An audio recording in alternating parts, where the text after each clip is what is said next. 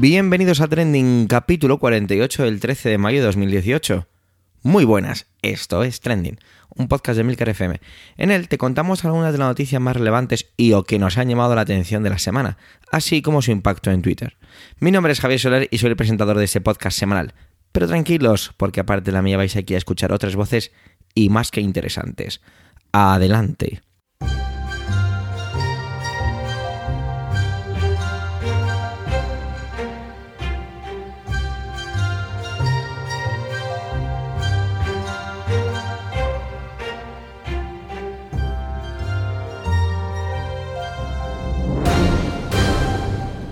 13 de mayo ya. El tiempo se nos echa encima, la verdad.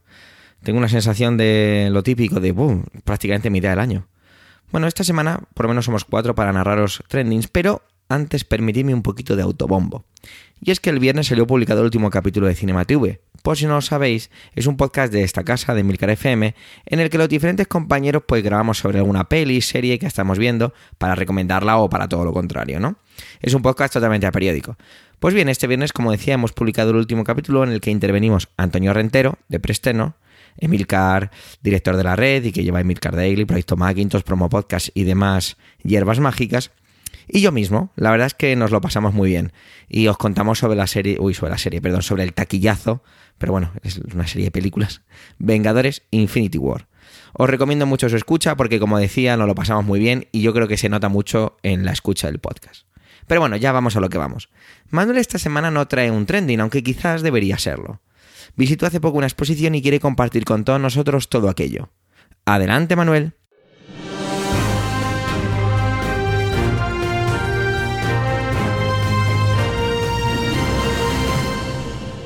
Hola oyentes, hola equipo trending. Hace unas semanas tuve la suerte de acompañar a un grupo de estudiantes de primero de bachillerato a la exposición Auschwitz, no hace mucho, no muy lejos. Y la verdad es que fue una experiencia enriquecedora y sobrecogedora.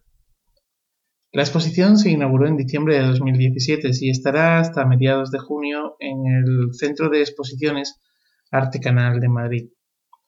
Es la primera exposición de este tipo que se hace fuera de Auschwitz. Además, tiene un carácter itinerante, pues mm, desde aquí, desde Madrid, marchará a otros 14 destinos diferentes entre Europa y Estados Unidos. En ellas se exponen 600 piezas originales y también numeroso material fotográfico y audiovisual, eh, la mayor parte de él inédito. La exposición ha sido llevada a cabo por una empresa española radicada concretamente en San Sebastián. La empresa se llama Musealia y está hecha en colaboración con el Museo Estatal de Auschwitz-Birkenau. Detrás de los contenidos y las piezas expuestas se encuentran pues auténticos expertos, investigadores e historiadores, vinculados muchos de ellos al mencionado museo. La verdad es que cuando oí hablar por primera vez de la exposición me pregunté cómo se podía hacer algo lúdico con el horror. Sí, cómo hacer algo lúdico con el horror, cómo disfrutar con un espectáculo sobre una de las mayores tragedias de la humanidad. Y debo decir que esto me provocó pues cierto repelús, llamémoslo así. Más tarde leí algunos artículos sobre la exposición y leí que el origen estaba en una experiencia personal del director de Musealia, Luis Ferreiro, quien tras leer uno de los libros fundamentales sobre el holocausto y que recomiendo desde aquí, El hombre en busca de sentido del superviviente Víctor Frankel, pues a Ferreiro pensó que, mm, que le gustaría ver una exposición sobre el campo de exterminio y sobre sus repercusiones históricas. Y entonces se decidió a abordarla. Afortunadamente, añado yo, afortunadamente se decidió a montar esta exposición. El repelús inicial se me quitó tras las palabras de Ferreiro. Pensé entonces que si era capaz de ver una película o una obra de teatro sobre el tema, ¿por qué no ver una exposición? ¿Dónde estaba la diferencia? ¿Acaso es porque mientras en la película puedo mantener cierta distancia como espectador de lo que ocurre en la pantalla, que además se encuentra lejos normalmente y separada de mí, ¿no? En una exposición, pues no, esto no lo puedo hacer. La pantalla queda lejos y digamos que en una peli hay siempre una parte que es ficción. Sin embargo, aquí en la exposición todo está a flor de piel. La verdad es que la exposición es sobrecogedora. Sobrecogedora por eso que acabo de citar. Es que todo está ahí, todo está a flor de piel.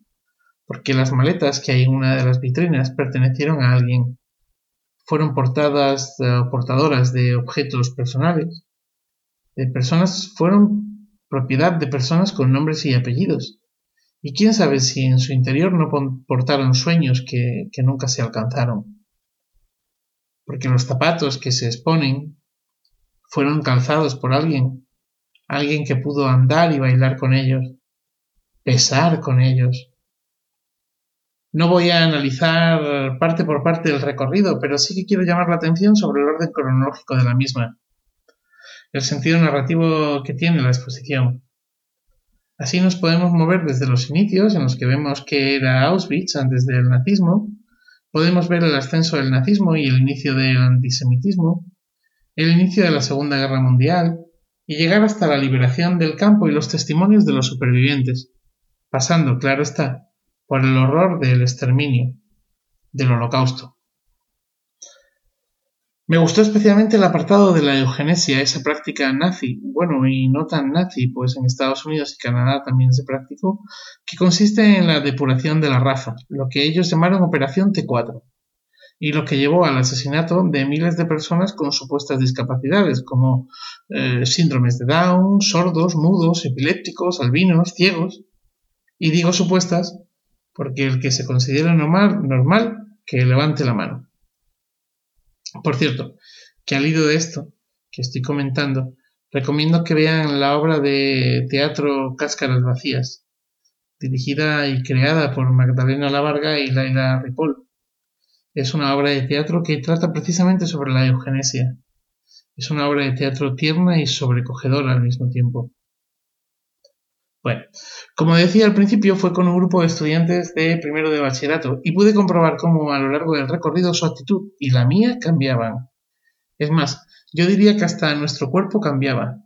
Sí, porque lo que al principio era cierto, no sé, nerviosismo, algarabía, bueno, eso, ¿no? Que acabas de entrar a una exposición y hay así como, como bueno, a ver qué pasa, ¿no? Y, y se comenta y se habla y, y uno no sabe a lo mejor muy bien eh, dónde está o qué es lo que debe de hacer, bueno, pues eso se fue convirtiendo en un silencio profundo, en rostros serios y hasta en lágrimas que afloraban y cuerpos que se encogían.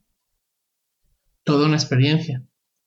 Todo un respiro si pienso que la juventud no está acabada, como dicen algunos, sino que son capaces de empatizar con el dolor y con el horror.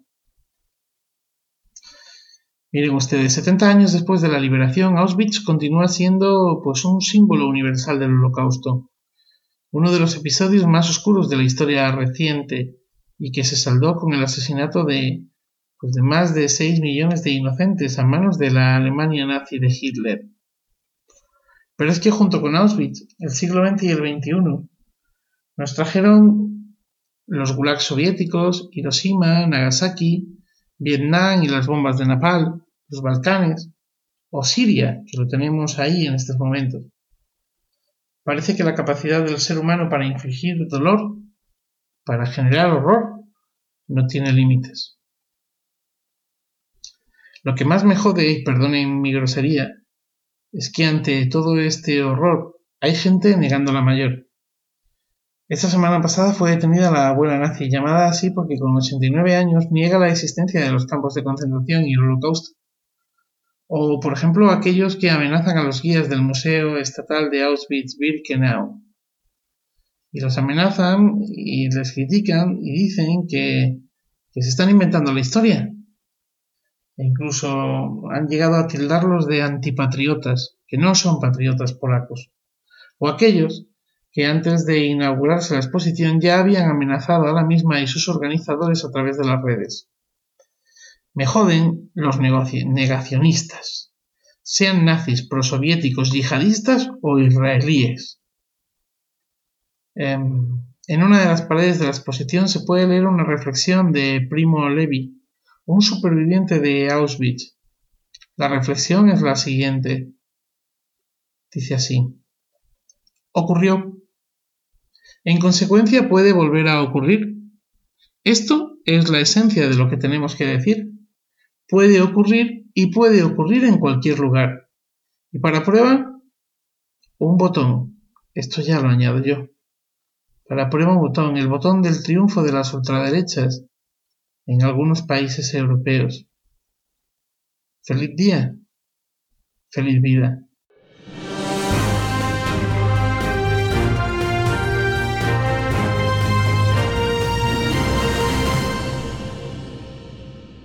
Ya sabéis, porque lo he dicho en varias ocasiones, que me gusta mucho el cine.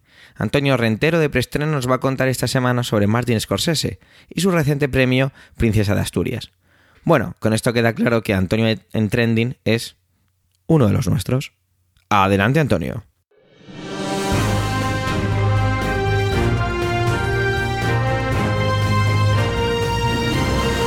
Saludos, soy Antonio Rentero del podcast Preestreno y esta semana aquí en Trending quiero hablaros de Martin Scorsese, director de cine de origen italoamericano que recientemente ha sido galardonado con el premio Princesa de Asturias de las Artes. Aunque quizá no nos lo pueda parecer, su filmografía está llena de películas donde la violencia, los conflictos, incluso en ocasiones las profanaciones eh, están presentes. Realmente Martin Scorsese es una persona de profundas convicciones católicas, algo que supone parte de su herencia como italoamericano, pero que ha puesto de relevancia en algunas de sus películas aunque sea de una forma quizá discutible y, desde luego, al menos en, una ocasión, eh, incluso casi oponible a lo que se supone que debería ser las creencias de un buen católico. Me refiero a la película del año 1988, La última tentación de Cristo. Pero quizá es porque uno de, los otros temas recurrentes en su filmografía, la culpa y la redención, han estado siempre presentes en su vida, de hecho han estado siempre presentes en su trayectoria cinematográfica, y, quizá ese, ese, discurso que podemos asociar al, cine de Scorsese, eh, dinámico, frenético y, como digo, violento, tenía su momento de contrapunto reflexivo con, una de sus últimas películas, eh, Silencio, bueno, su última película estrenada, estrenada en el año 2016, porque ya está trabajando en otra. Y, aunque pueda parecer, como digo, contradictorio con su trabajo habitual, realmente Silencio es una película comprometida con sus creencias, una película en la que eh, durante décadas ha estado trabajando en su desarrollo. Y, como digo, supone el contrapunto a lo que habitualmente hemos visto en su filmografía.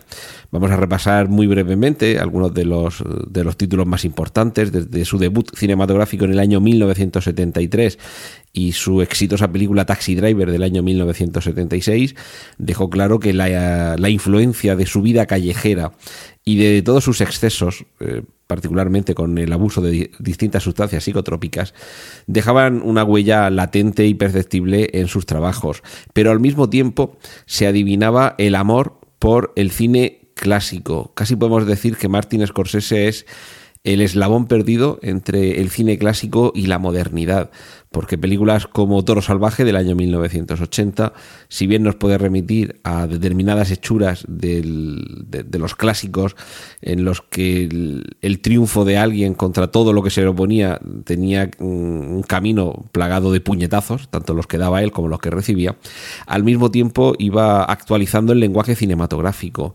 De hecho, eh, algunas películas como pueda ser eh, El color del dinero, película del año 86, nos vuelven a remitir, como digo, esas eh, hechuras de cine clásico, pero mm, con otras películas como eh, uno de los nuestros, del año 1990, El cabo del miedo, en el año 91, o Casino en el año 95, ponía al servicio de la modernidad narrativa toda una serie de recursos estilísticos, y, de, puesta en, las dos dimensiones de la gran pantalla de cómo contar historias que incluso ambientadas en el pasado seguían teniendo vigencia y además seguían plenas de modernidad. En, entre medias eh, podía seguir haciendo concesiones a la narración clásica, como puede ser La Edad de la Inocencia del año 1993. Y, y, otras películas en las que se dejaba llevar por, como digo, por casi esos excesos de, derivados del uso y el abuso de sustancias, como era el caso de la película Al Límite del año 1999, aquella en la que el habitualmente criticado eh, actor eh, eh, Nicolas Cage interpretaba un conductor de, de ambulancia bastante pasado de vueltas pasado de vueltas podía ser, por ejemplo, el protagonista de, una de sus últimas películas, de uno de sus últimos éxitos, como, como podía ser El Lobo de Wall Street, estrenada, estrenada en el año 2013 y sin duda casi vanguardista en, en el uso de una narrativa que probablemente siga siendo eh, estudiada y analizada en los años venideros. Todo esto junto a, películas como La invención de Hugo del año 2011, que supone una auténtica declaración de amor al cine. Y esa precisamente es la razón, creo yo, de que sea Martin Scorsese merecedor de la atención esta semana en Trending, pero también del galardón del premio Princesa de Asturias que le ha sido recientemente concedido. Martin Scorsese es prácticamente la memoria viva del cine clásico y del cine contemporáneo. Cuando, cuando él llega a, iniciar su carrera cinematográfica en un periodo de ruptura con los grandes estudios clásicos y en el que también se pretende que, que haya películas que se alejen de la parte experimental, no lo suficiente como para no ser tenidas por vanguardista, pero sí desde luego que marquen distancia para seguir siendo grandes éxitos de taquilla, Martin Scorsese lo que hace es derivar todo ese gran eh, saber, todo ese gran amor que siente por el cine a las nuevas formas y fórmulas narrativas. De hecho, es muy relevante la función que cumple Martin Scorsese como eh, mantenedor, como conservador de grandes películas clásicas, financiando en muchas ocasiones las restauraciones de algunos títulos que lo que están haciendo con, esa labor es evitar que se pierdan joyas que, que si no fuera por, por ese esfuerzo y por ese cariño, más tarde o más temprano terminarían desapareciendo de nuestra, de nuestra memoria. El reconocimiento como digo, a, la figura de Martin Scorsese, en este caso del galardón Premio Princesa de Asturias, no es tanto por su carrera cinematográfica como director, que por supuesto es lo que está de base, pero al mismo tiempo también supone el reconocimiento, el agradecimiento a esa labor que a lo largo de, los años ha ido desarrollando, no solo financiando la conservación y restauración de algunos títulos, sino también con sagas documentales sobre la historia del cine que suponen la mejor forma de aprender de dónde venimos, dónde estamos, dónde nos encontramos y hacia dónde vamos en esta pasión, en este arte que, lleva el ordinal número 7 y que a tantos nos arrastra semana tras semana a la oscuridad de una sala para dejarnos eh, arrebatar por los sueños que otros han plasmado en celuloide. Por todo esto, quiero aprovechar para recomendaros que repaséis cualquiera de las películas de Martin Scorsese, tanto las que he nombrado aquí como alguna otra que, me pueda haber dejado en el tintero, tampoco da para, para repasarlas todas, pero sí recordad que lo que estamos eh, con la figura de Martin Scorsese es ante alguien profundamente amante del cine, empeñado en conservar sus esencias y sobre todo incansablemente dedicado a innovar porque después de tantas décadas de carrera, que sea capaz de ofrecernos una película tan, tan fresca, tan revolucionaria como va a ser El Lobo de Wall Street, no deja de ser síntoma de talento y síntoma de que se merece este y cualquier otro galardón. Un saludo a Antonio Rentero y os dejo que sigáis disfrutando con los contenidos de Trending.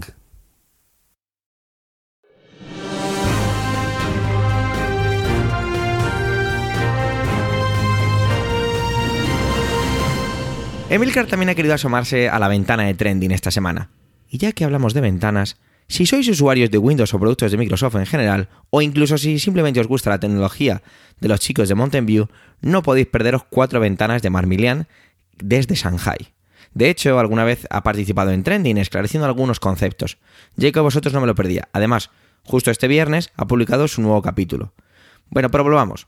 Emilcar eh, me mandó una intervención, le apetecía participar esta semana, y cuando me la mandó me, me, acompañó con un título que no entendía, y al escucharlo, pues no pude más que sentir lo que en algún momento va a decir, vergüenza ajena. El título es De Murcia a Manchester United. Adelante, Emilcar.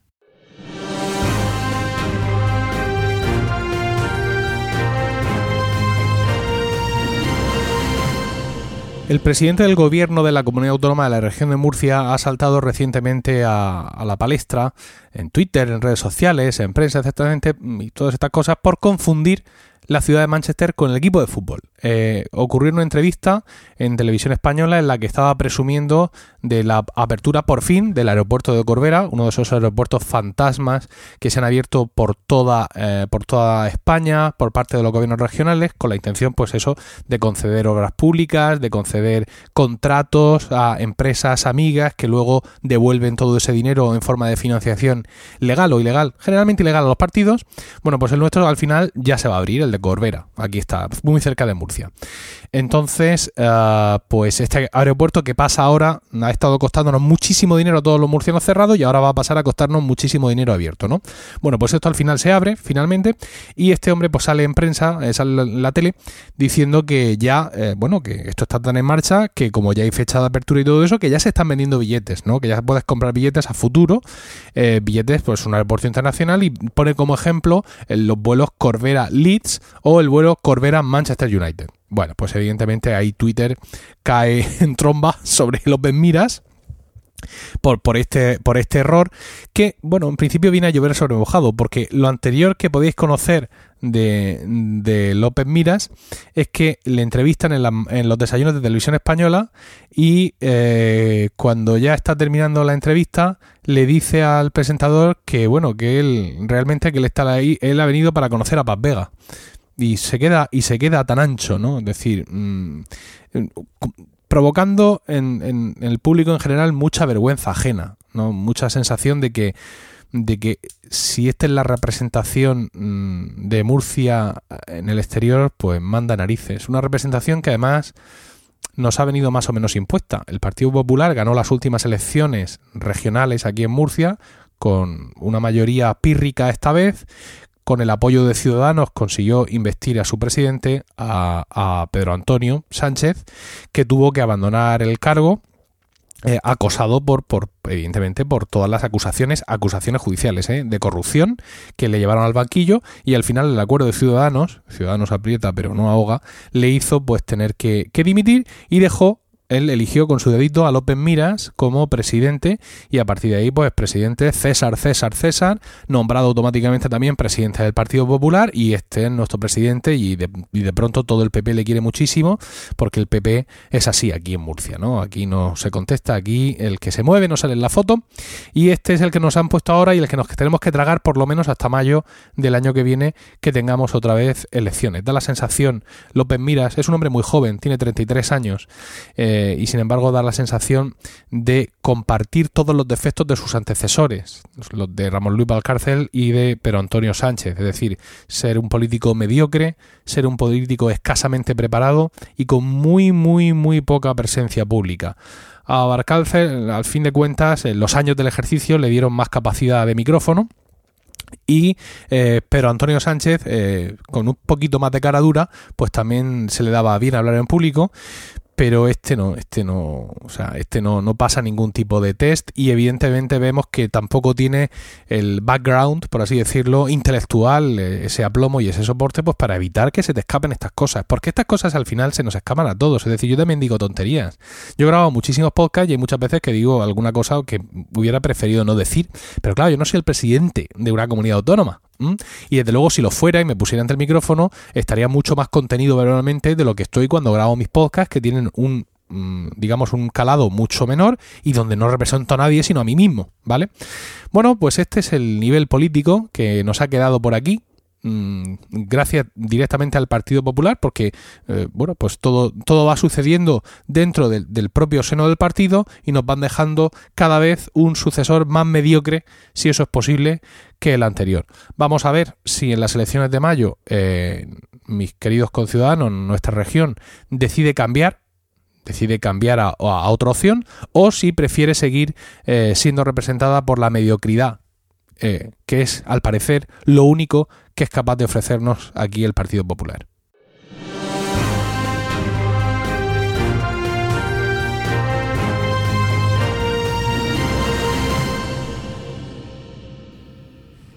Vaya, ha fallecido Antonio Mercero. Ay, me acuerdo de Verano Azul, Farmacia Guardia, La Cabina.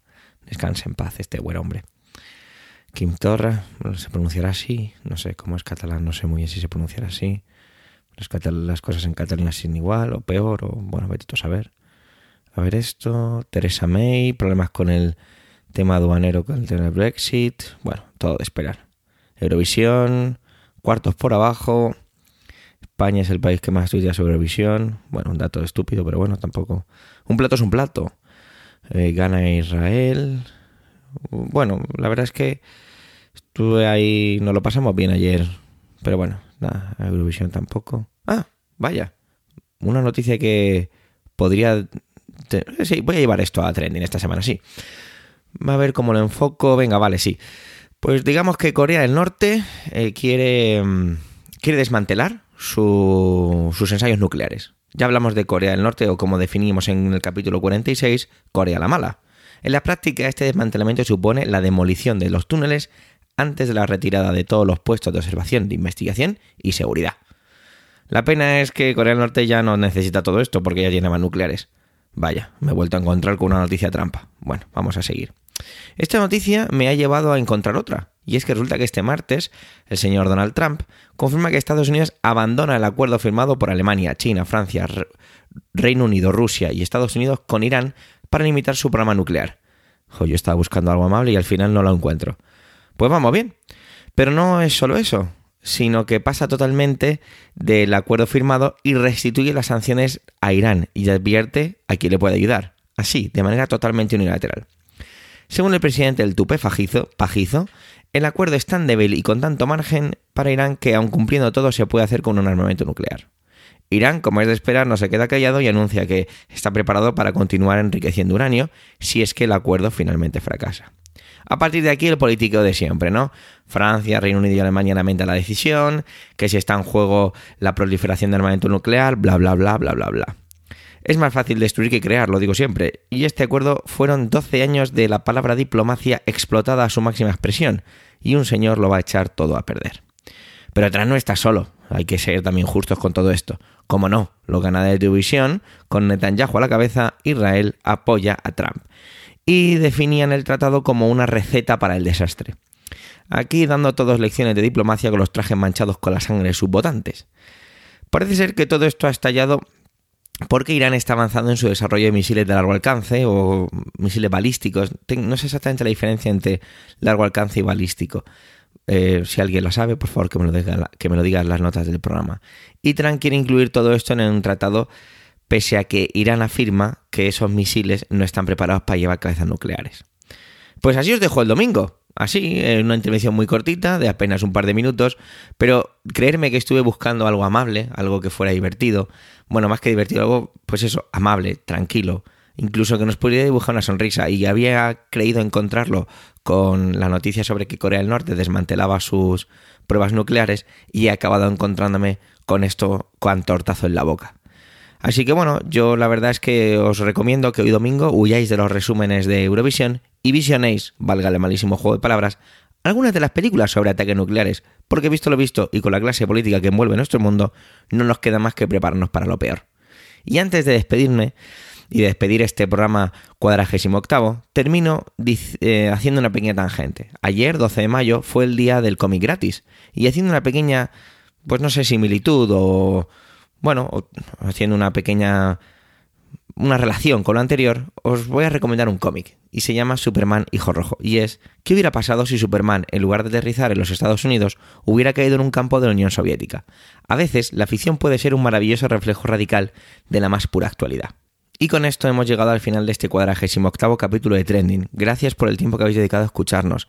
Tenéis los medios de contacto y toda la información y enlaces de este episodio en emilcar.fm barra trending. Allí, en emilcar.fm, tenéis los demás podcasts de la red, como ya os he hablado de algunos hoy. Incluso en la parte de arriba de la web se ha colocado un pequeño botón para que así os podáis suscribir a una newsletter que sale todos los domingos. Si te gusta Trending, recomienda su escucha, dejarnos comentarios, estrellas en iTunes y nos escuchamos la semana que viene.